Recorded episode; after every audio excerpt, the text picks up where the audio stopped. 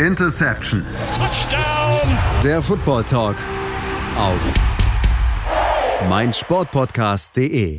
Hallo und herzlich willkommen zu einer neuen Ausgabe von Interception, der Football Talk auf meinsportpodcast.de. Ja, wir haben es in der letzten Ausgabe aus angekündigt, in der regulären Ausgabe, dass wir uns mit den Teams beschäftigen wollen, zu jedem Team einen einzelnen Podcast machen wollen und uns dazu Fanexperten einladen wollen. Und nachdem wir jetzt mit der AFC soweit fast durch sind, da fehlen nur noch zwei Teams, die dort noch aufgenommen werden müssen, ähm, beschäftigen uns jetzt mehr mit der NFC und kommen dort zu dem Team, was 2018 den Super Bowl gewonnen hat, und zwar die Philadelphia Eagles. Und das mache ich natürlich nicht allein, sondern mein Name ist Sebastian Müller und habe mir dazu einen Experten eingeladen. Und zwar ist das von den Philadelphia Eagles Germany, der Marc Schumann. Hallo Marc. Guten Abend, hi. Ja, Marc, ähm, ich habe gesagt, wir wollen auf die Philadelphia Eagles gucken. Die letzte Saison der Eagles als Titelverteidiger gestartet war Saison mit Höhen und Tiefen, aber am Ende hat man trotzdem noch den, äh, die Playoffs erreichen können. Wie fällt deine Saisonfazit aus? Ja, ähm, wie du schon sagst, Höhen und Tiefen, absolut. Ähm, entsprechend war das Gesamtfazit am Ende doch eher positiv, muss man sagen. Ähm, weil man ja aus eigener Kraft am Ende, am letzten Spieltag die Playoffs nicht mehr erreichen konnte und da auf ein bisschen Mithilfe hoffen musste, die man glücklicherweise dann halt auch bekam. Ähm, plus dann natürlich das berühmte äh, getippte Field Gold, möchte ich sagen, weil es war ja gar nicht verfehlt, es war getippt, wie wir gesehen haben im Replay. Ähm, gut, dann gegen die Saints auszuscheiden, äh, war natürlich eine kleine bittere Pille, muss man noch sagen. Ähm, aber trotzdem war das Gesamtfazit eher positiv, weil man durch die vielen Verletzungen im Laufe der Saison wirklich eigentlich nicht mehr damit gerechnet hatte, es doch noch zu dem Punkt zu bringen. Ja, du hast das Thema Verletzungen angesprochen. Das war ein großes Thema bei euch bei der Saison gesehen. Gerade Defensive Backfield. Ja, da war man froh, dass man am Ende dann überhaupt noch Spieler, die man aufs Spielfeld stellen konnte, weil einfach die Verletzungsproblematik da wirklich sehr, sehr groß gewesen ist. Ja, absolut. Ähm, elf verschiedene Starting Cornerbacks im Laufe einer Saison sagt schon eine Menge aus. Äh, 35 insgesamt in der Defense an verschiedenen Startern. Das sind Zahlen, die sieht man eigentlich normalerweise nicht, behaupte ich jetzt mal, in einer normalen Saison. Ähm, entsprechend löchrig sah es halt auch manchmal aus im Backfield, ähm, aber man hat sich halt doch irgendwie gefangen. Ähm, Gerade zum Ende der Saison hin hat man Spiele gewonnen, womit niemand gerechnet hätte. Ich möchte jetzt zum Beispiel die Rams äh, oder die Texans erwähnen in den letzten drei Wochen äh, der Saison, die man noch besiegen musste, um überhaupt eine Chance auf die Playoffs zu haben und es halt dann auch entsprechend geschafft hat, doch umzusetzen. Ähm, hätte ja auch laut zumindest laut den amerikanischen Experten ja auch kaum einer so erwartet. Ja, auf jeden Fall. So, von daher wirklich dann auch noch, ja, ein bisschen das Verletzungsberg irgendwie behandeln können, wenn man die Playoffs erreicht, also von daher doch wirklich auch noch was schaffen können. Ähm, kann man so ein bisschen auf dieses, du hast das Verletzungsgespräch schon angesprochen, aber trotzdem siehst du noch so einen Bereich, wo man sagen könnte, die Position-Gruppe, die Spieler hätten vielleicht ein bisschen besser performen können insgesamt? Äh, ja, natürlich gibt's immer so ein bisschen, wo man sagt, da hätte ein bisschen besser laufen können. Das war in der letzten Saison bei uns definitiv das äh, Back, also das Running Backfeld. Ähm, durch den Abgang von der Garrett Blunt blieb nur noch ein Corey Clement für uns als Powerback, ähm, der seinen Job durchaus erfüllt hat, aber auch aufgrund von Verletzungen irgendwann bedingt eine Zeit lang wieder ausgefallen ist. Ähm, somit funktionierte das Runplay nicht mehr, wie es geplant ist. Und das hat man halt auch gespürt und dementsprechend äh, durchwachsen war die Saison dann natürlich auch dadurch. Ähm, aber ich denke, da hat man ein bisschen Verbesserung im, in der Offseason dieses Jahr doch geschaffen und mal schauen, was der Draft dann halt noch so bringt. Ja, ich bin immer mal gespannt, kommen wir auf jeden Fall auch gleich noch drauf zu sprechen. Ähm, und wollen jetzt jetzt mal mit eurem Coach beschäftigen, Doug Peterson. Er hat euch zum Super Bowl entsprechend geführt, im ersten Triumph in der Franchise-Geschichte. Entsprechend kann ich mir vorstellen, dass die Dankbarkeit gerade an ihn und sein Coaching-Staff sehr, sehr groß ist.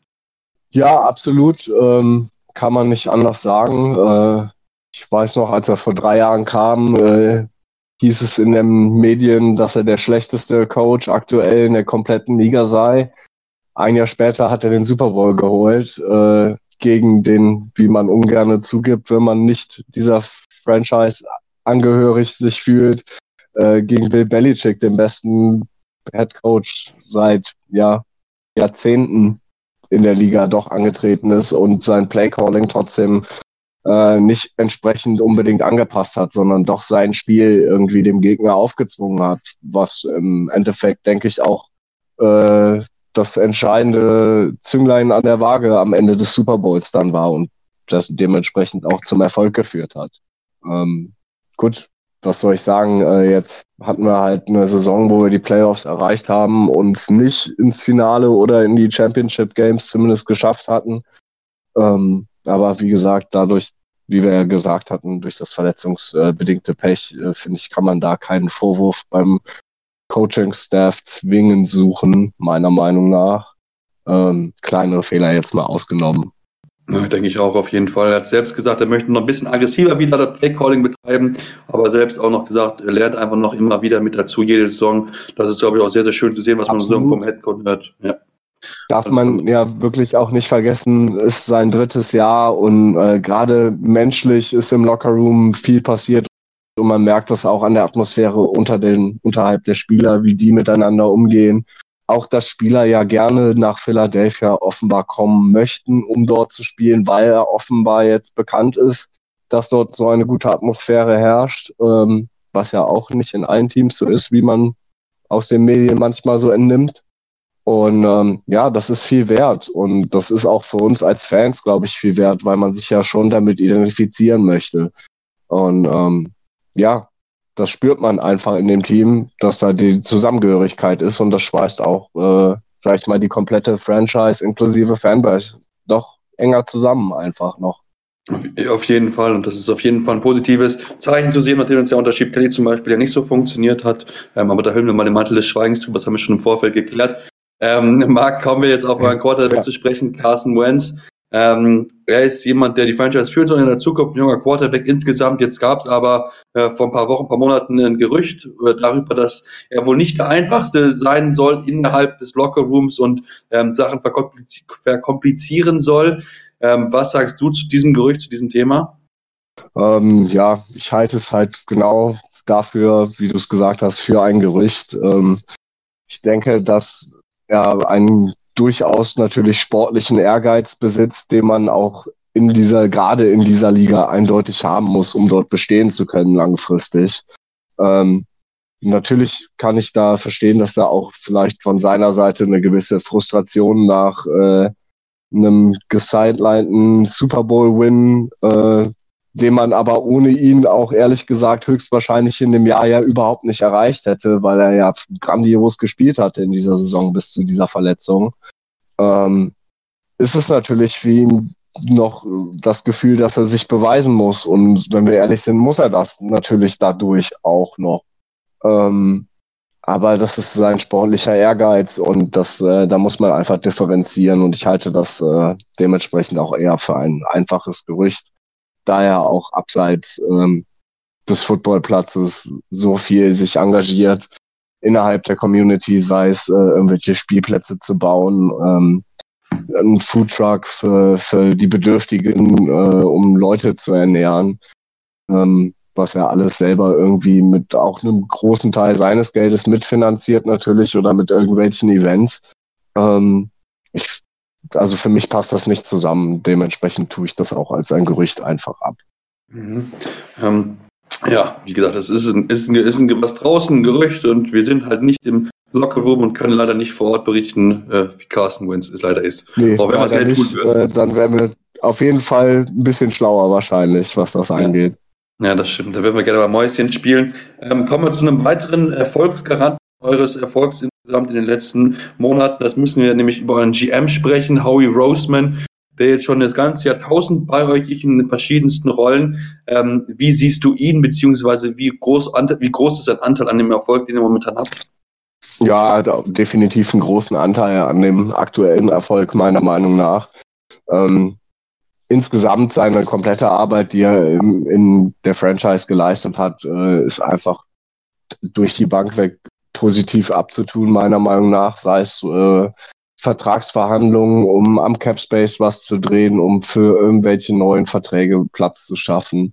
Ähm, aber er hat einfach, seit er, seit er auf diesem Posten ist und wahrscheinlich auch vorher schon, hat er sich einen Plan ausgetüftelt, wie er sich das alles vorgestellt hat, was für Charaktere er zusammenbringen will und entsprechend hat er halt agiert und das fing halt an mit dem Draft äh, vor drei Jahren von Carson Wentz, wo man auf den Number Two Overall Pick hochgetradet hat, was wenige so unbedingt erwartet hatten vorher. Ähm, und dann halt einfach drumherum Spieler dazu zu holen, sei es äh, in Form von Alshon Jeffrey einen wirklichen Number One Wide Receiver reinzuholen, um ihm äh, eine potenzielle Waffe zu geben, äh, das Backfield durch damals dann LeGarrette Blunt und äh, Corey Clement und so weiter weiter zu verstärken und ihm dadurch auch mehr Optionen zu schaffen. Also das ist ein Plan, den er wahrscheinlich seit zehn Jahren hat und jetzt trägt er langsam Früchte in Form des ersten Super Bowl-Sieges, aber ich denke, das wird es auch noch nicht gewesen sein. Ich glaube, sein Plan ist dann noch ein bisschen weitreichender und ich denke, im Draft werden wir da auch wieder Überraschungen erleben dürfen von ihm. Da bin ich ziemlich sicher. Ja, das denke ich auch. Wirklich ein GM, finde ich, der zu den Besseren auf jeden Fall in der NFL gehört, wie auch gerade die Convex immer wieder gestaltet. Das hat schon wirklich ganz, ganz starke Züge. Das muss man auch mal auch entsprechend anerkennen, wenn man gute Leistungen zeigt. Und bevor wir dann auf die neue Saison kommen, möchte ich noch mit ein, über ein Thema mit dir sprechen, ähm, was mir so ein bisschen aufgefallen ist, was aber so ein bisschen, ähm, vielleicht andere so ein bisschen, ähm, ja, ähm, Ähnlichkeit sind ja zu den Seahawks, wurde zumindest das eine Mal an, wurde zumindest das ein oder andere Mal angesprochen, ähm, so ein bisschen outspoken nach dem Ende, nach dem Super Bowl Sieg, dass man ein bisschen für die Patriots gemotzt hat, dass man gesagt hat, okay, wir sind jetzt immer noch Underdogs, obwohl man eigentlich der am Team des Super Bowl Champion gewesen ist und eigentlich keine großen Spieler verloren hast. Wie hast du diese ganze Phase so nach dem Super Bowl gesehen, die Aussagen der Spieler? Ähm, wie stehst du dazu? Also grundsätzlich äh, empfinde ich die Aussagen der Spieler nicht als überzogen, ähm, eher als Reflexion der Fanbase, auch was man äh, so gefühlsmäßig in der, in der Stadt äh, gefühlt hätte, wäre man vor Ort gewesen. Äh, beschreibt es wahrscheinlich einfach sehr exakt. Also ich glaube, die, die Jason Kelsey-Rede haben einige Leute, auch die nicht Eagles-Fans sind, äh, sich angehört von der Super Bowl Parade und äh, besser hätte man es nicht wiedergeben können, was, was diese Fanbase gefühlt hat. Und das über einen sehr langen Zeitraum. Ähm, dass man sich nach einem Super Bowl-Sieg weiterhin als Underdog sieht, finde ich jetzt nicht zwingend fraglich. Tatsächlich, die Wettstatistiken sprachen ja auch quasi dieselbe Geschichte des Vorjahres direkt wieder. Ähm, weil man einfach immer noch trotz des Sieges, glaube ich, nicht 100% ernst genommen wird, ähm, sondern eher so als One-Hit-Wonder abgetan. Und ähm, ja, ich sag mal, wir werden uns überraschen lassen, was Howie da äh, noch an Assen in, aus seinem Ärmel zaubert als alter äh, GM-Zauberer. Und ähm, ich glaube, dass da die nächsten Jahre noch nicht das letzte Wort gesprochen ist im Punkt Super Bowls bei uns. Ja, das denke ich auch und ähm, man kann es ja auch verstehen. Ich meine, wenn man mal Super Bowl gewinnt und dann noch gerade zum ersten Mal in der Franchise-Geschichte, sei auch der Spieler entsprechend das eine oder andere Wort auch gegen die Gegner und auch gegen Division-Rivalen mit Sicherheit erlaubt und dann ist auch das Bashing äh, auf jeden Fall dann auch angebracht in dem Fall, ja. Man, man durfte sich ja selber lange genug von äh, diversen Franchises äh, was anhören, die selber in den letzten 25 Jahren nur drei Playoff-Wins hatten, ohne jetzt irgendeinen Namen nennen zu wollen. Die Leute nee, das, das machen wir nicht gesprochen habe, aber ähm, ja, also von de dementsprechend ist das für mich eine rein natürliche Reaktion der Spieler und für mich auch 100% nachvollziehbar. Und ich hätte an ihrer Stelle wahrscheinlich exakt genauso gehandelt. Ja, kurzer Nachtrag zu der Franchise, dessen Namen wir nicht nennen in diesem Podcast. Die Angelo Williams mag sie nicht. Das ist das Einzige, was ich dazu noch sage. Also wenn ihr jetzt nicht wisst, über welche wir reden, dann habt ihr einen Fehler gemacht. Ja, absolut korrekt. Umso sympathischer der Mann. Ja, umso sympathischer. Auf jeden Fall Hammer-Typ. Äh, haben selbst kennengelernt. Wirklich unglaublicher, unglaublicher Typ. Ähm, aber das ist ein anderes Thema. Wir wollen uns mit den Eagles weiter beschäftigen. Machen jetzt eine kurze Pause, kommen wir zurück und schauen auf die 2019-Saison, auf die Offseason, was bisher gewesen ist und natürlich ein kleiner Vorschau auf den Draft, was dort möglicherweise für die Eagles besteht. Also von daher bleibt dran. Hier bei Interception, der Football Talk auf meinsportpodcast.de. Immer informiert sein, auch von unterwegs. Auf meinsportpodcast.de.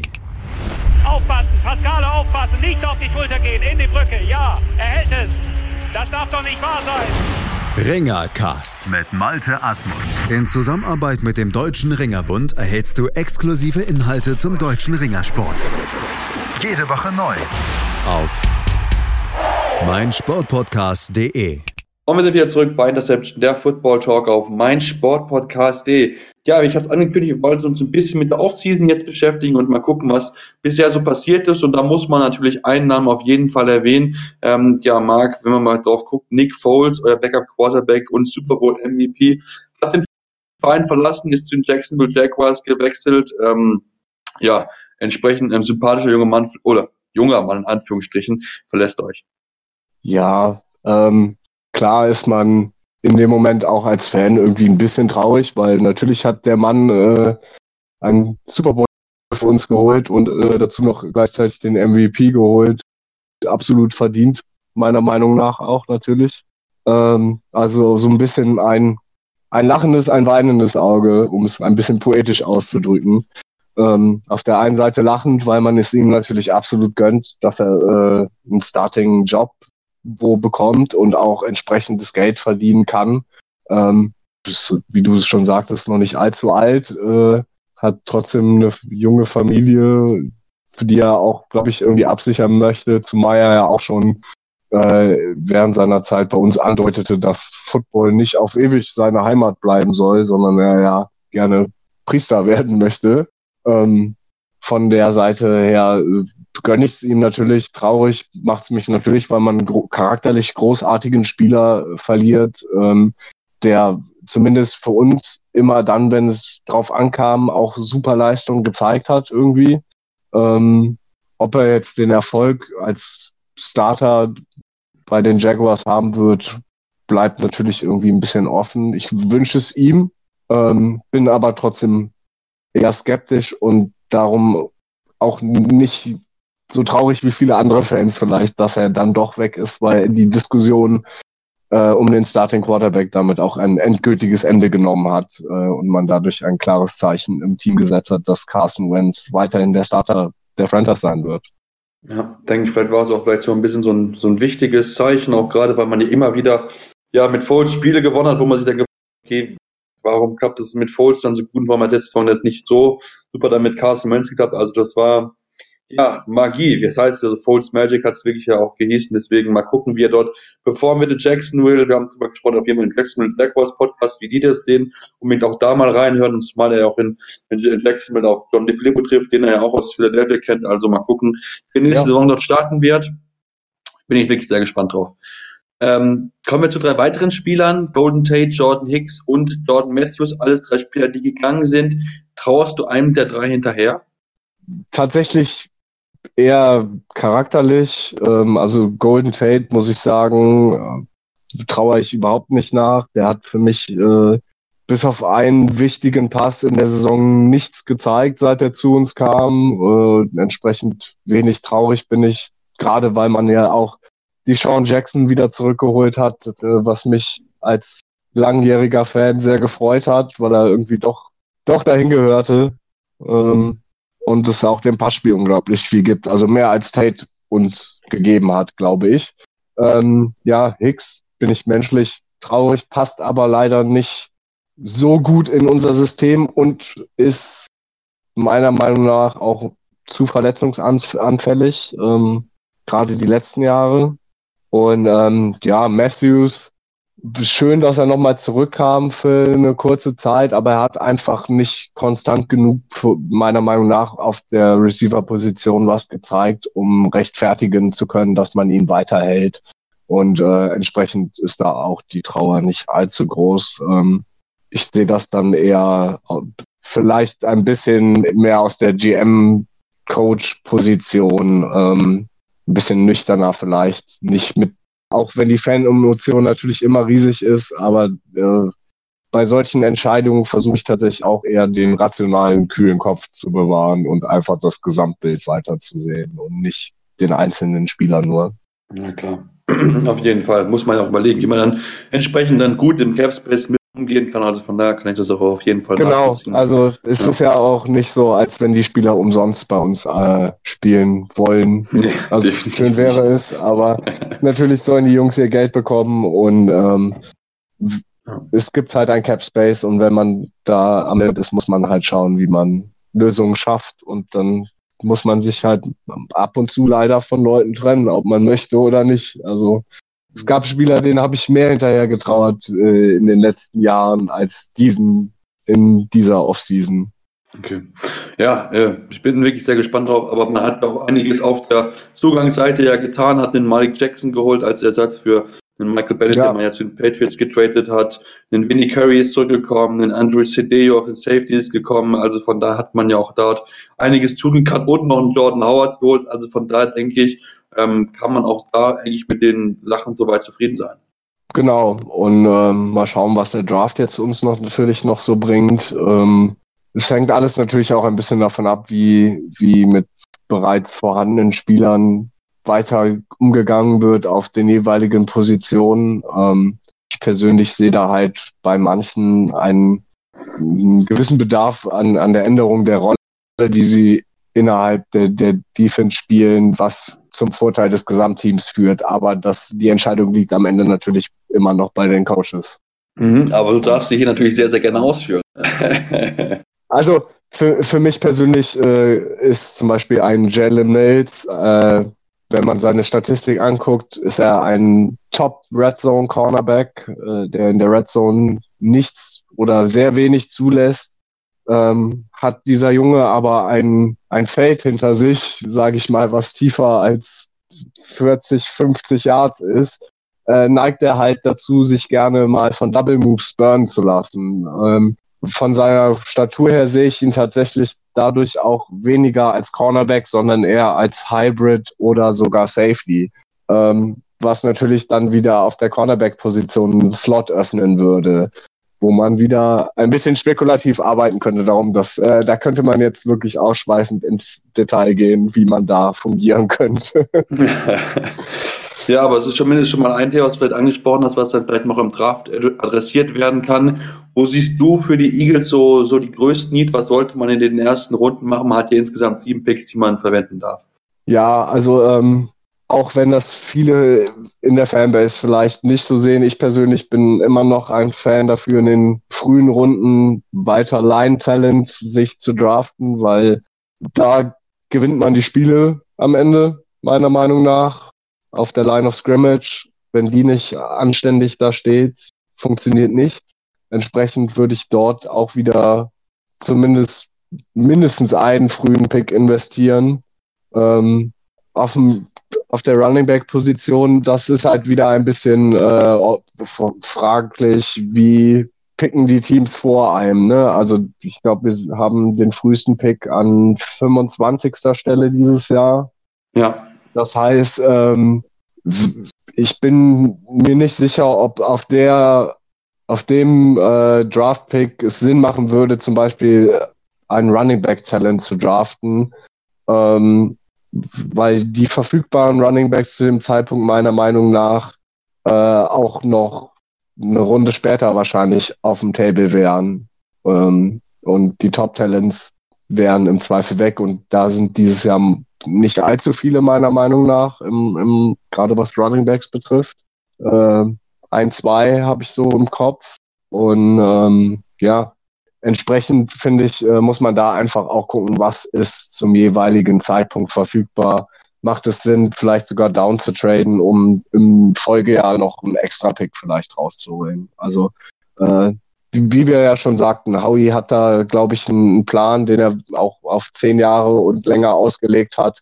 Und äh, ich glaube, er wird da sich ein paar ungeschliffene Diamanten vielleicht sogar noch rauspicken. Ja, das, das kann ich mir auf jeden Fall gut vorstellen. Wir haben es so angesprochen, man hat es schon in einem anderen Podcast angesprochen. Es gibt gerade defensiv wirklich sehr, sehr viele gute Spieler. Offensiv fehlt es so wirklich so an den, genau. an den outstanding Leuten so ein bisschen, finde ich persönlich. Ähm, es sind gute Spieler, solide Spieler, ob sie also, so groß das ist nicht vergleichbar mit der mit der Chacon Barkley Draft Class zum Beispiel. Ja, ähm, kann man nicht vergleichen. Ja. Nee, mal gucken. Die wird es ja 2020 geben, also von daher vielleicht kann man sich wirklich weiter einen anderen Pick noch genau. für 2020 holen. Mal gucken, ja. Darum. Äh, die Zukunft wird es uns äh, am Ende zeigen. Genau, am Ende sind wir immer schlauer, das ist auf jeden Fall so. Ähm, ja, das war es soweit erstmal zu den Eagle Mark. Und bevor wir natürlich weggehen, wollen wir natürlich auch, wie auch allen anderen Teams und auch allen anderen Kollegen von dir, die Möglichkeit geben, euch zu präsentieren, Werbung für euch zu machen. Ähm, deswegen, the stage is yours.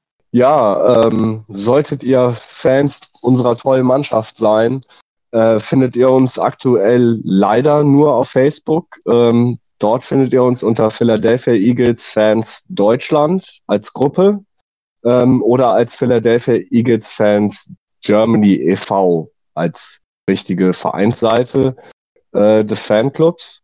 Ähm, in dem planen wir unter anderem gemeinsame Aktionen, äh, organisieren äh, uns spezielles Merchandise zum Beispiel. Aktuell haben wir ein paar Hoodies äh, uns besorgt. Ähm, ja, waren jetzt natürlich auch in, in Oberhausen ähm, auf dem Event. Da haben wir uns ja auch getroffen, Sebastian. Genau. Und ähm, ja, versuchen einfach wirklich äh, Leute zu vereinen. Ähm, wir sind tatsächlich Deutschland, Österreich, äh, die Niederlande, Schweiz. Wir haben überall Leute aktuell. Ähm, am Game Day wird ausgiebig äh, diskutiert. Es wird freundschaftlich äh, miteinander umgegangen. Es ist tatsächlich für mich äh, eine kleine, kleine 700 Leute Familie geworden, diese Gruppe.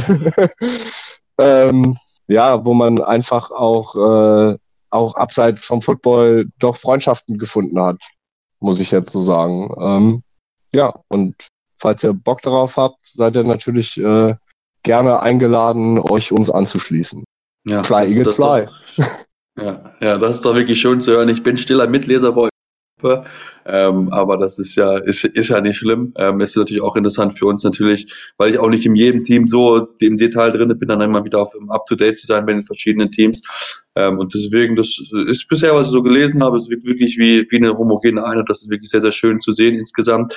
Ähm, jetzt natürlich aber noch die Frage an dich, Marc.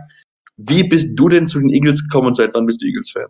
Ich bin Eagles-Fan seit 1995. Ähm, ich bin 94 geboren, ja. so zu äh, Oh ja, äh, ja, sorry. Also ich muss dazu sagen, ich bin für deutsche Verhältnisse auch wirklich früh zum Football gekommen. Ähm, ich habe mit sieben auf, wenn ich mich richtig erinnere, damals DSF, äh, die Wiederholung des Super Bowls gesehen.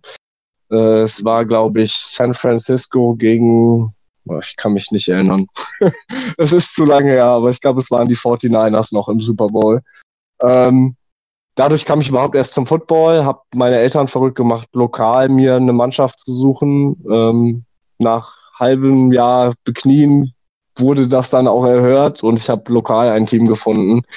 Ähm, dadurch war eine gewisse Farbgebung schon mal förderlich, äh, was meine Fanauswahl antraf, äh, betraf. Ähm, nein, Spaß. Also nach der Farbe habe ich natürlich nicht äh, ausgesucht. Ähm, auch wenn die mir sehr, sehr in den Kram passte, weil sie tatsächlich kohärent ging. Ähm, ähm, nee, ich endete tatsächlich äh, bei Randall Cunningham damals, äh, weil er hm, zu der Zeit eher außergewöhnlich als mobiler Quarterback äh, war, meiner Meinung nach. Äh, die meisten zu der Zeit waren ja doch eher die reinen Pocket Quarterbacks. Und ähm, ja, die Defense war immer meine persönliche Seite des Footballfeldes, äh, die heimische Leidenschaft. ähm, dadurch äh, war mein Highlight dann natürlich der Draft 1996, glaube ich, von Brian Dawkins. ähm, ja, Boah, und der Mann ist halt einfach eine, eine lebende Legende, um es äh, nett auszudrücken. Also ähm, das ist so für mich, wenn, wenn ich eine Bucketlist hätte, stand das wahrscheinlich ganz oben äh, für mich persönlich, den Mann in meinem Leben einmal zu treffen und zehn Minuten mit dem ein paar Worte wechseln zu können. Ähm, einfach auch abseits des Footballfeldes ein großartiges menschliches Wesen. Ähm, und ja, darum auch für mich mehr als verdient in der Hall of Fame. Ja, auf jeden Fall. Ich habe gerade mal nachgeschaut, Super Bowl 1995 49ers gegen die San Diego Chargers, Super Bowl MVP damals ja. Steve Young. Steve Young, genau, richtig. Ja, ja. genau. Also haben wir das auch geklärt. Ähm, ja, ich hatte damals ein Jahr ist schon ein Weilchen her. Ja. Äh, man ja auch an den Teams im Super Bowl feststellt. Ja, das, das stimmt auf jeden Fall. Das stimmt auf jeden Fall. Du meinst damals mit dein Lego Charger sogar. Also das müssen wir noch, müssen wir noch erwähnen Ja. dazu. Ja, Ähm, genau. Ja, Marc, dann danke ich dir ganz, ganz herzlich, dass du heute mein Gast gewesen bist. ja, sehr gerne. Gar kein Problem. Immer Ja. wieder, falls der Bedarf besteht. Auf jeden Fall. Hat mich wirklich sehr, sehr gefreut. Ähm, äh, ich wünsche euch als Community alles Gute. Ähm, wünsche euch auch natürlich sportlich alles Gute, dass man sich dann mal wieder im Super Bowl äh, wieder trifft. Mal gucken, wann, wann das das nächste Mal passieren wird. Ich denke, NFC nächstes Jahr wird wirklich wieder sehr, sehr spannend werden. Und ähm, ja, das Bashing gegen dieses äh, unerwähnte Team darf länger weitergehen. Bin ich sehr gespannt drauf. Und ähm, ja, Das, äh, das wird auf ewig weitergehen. Das äh, seid ihr versichert, zumindest äh, bei uns. ja, genau, so muss es auch sein. Ja, so muss es auch auf jeden Ja. Fall sein. Super. ja, Genau. Definitiv. Dann danke ich dir ganz, ganz herzlich. Wünsche wie gesagt alles Gerne. Gute und ähm, empfehle euch, unsere liebe Zuhörer, natürlich auch in den anderen Podcasts zu hören, zu der NFC, zu der AFC. Ich habe gesagt, es gibt schon einige Podcasts, die dort draußen sind in der NFC East. Gibt auch schon das eine oder andere zu hören. Also von daher unbedingt reinhören, reinklicken bei meinsportpodcast.de, bei Interception im Football Talk. Gerne auch mal eine Rezension lassen. Fünf Sterne natürlich am liebsten, aber gerne auch konstruktives Feedback. Was können wir besser machen? Woran können wir arbeiten? Was sind vielleicht mal so Themen, die man gerne in der Offseason besprochen haben möchte? Also von daher wirklich da gerne mit uns in Kontakt treten. Am liebsten über Facebook oder Twitter unter dem Interception FD findet ihr uns dort jeweils und ähm, ja, dann hören wir uns demnächst wieder bei Interception, der Football Talk auf meinsportpodcast.de. Interception. Touchdown! Der Football Talk auf meinsportpodcast.de. Meinsportpodcast.de ist Sport für die Ohren. Like uns auf Facebook.